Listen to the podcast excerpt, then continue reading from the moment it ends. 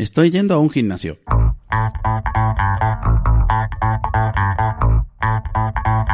En el gimnasio llevo un tiempo observando a aquellos que, concentrados, siguen sus rutinas en papel o en el móvil sin prestar atención a más nada, a los que no paran de mirarse en el espejo. Confieso que fue error mío pensar de ellos que solo admiraban su musculatura, también vigilaban la correcta ejecución de los ejercicios, a los que sin dejar sus rutinas no paran de mirar al resto, como si todo les llamara la atención, los que van acompañados y se ayudan o compiten al hacer sus series, a veces hablando y a veces hablando mucho, como en la barra de un bar.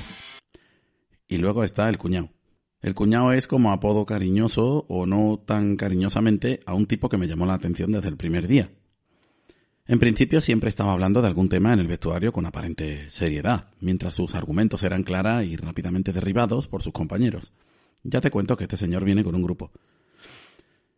Es de lo que está todo el tiempo del gimnasio hablando, hablando en voz alta y quejándose, que si hay que ver, que hoy toca hacer piernas, que vaya a tener las agujetas de ayer, que si hoy no hago esto, y venga risas, y venga a hablar alto, que se le oye desde la otra punta del gimnasio.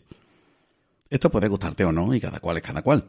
Luego en el vestuario, a la hora de salir, se pone a teorizar sobre futbolistas, anabolizantes y lo bien que lo hacen algunos de manera controlada, que tendrá información privilegiada el tío.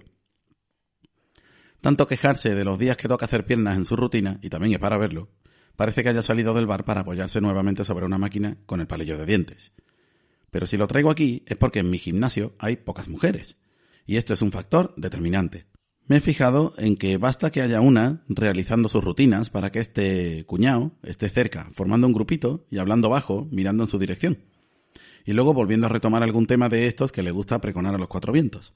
Pero es curioso cómo ese día no abandona el territorio cercano a donde esté una mujer en el gimnasio. Siempre con la misma técnica. Y por supuesto después viene al vestuario a quejarse de que hay que ver qué pocas mujeres vienen a este gimnasio. Que tampoco me extraña, ¿sabes?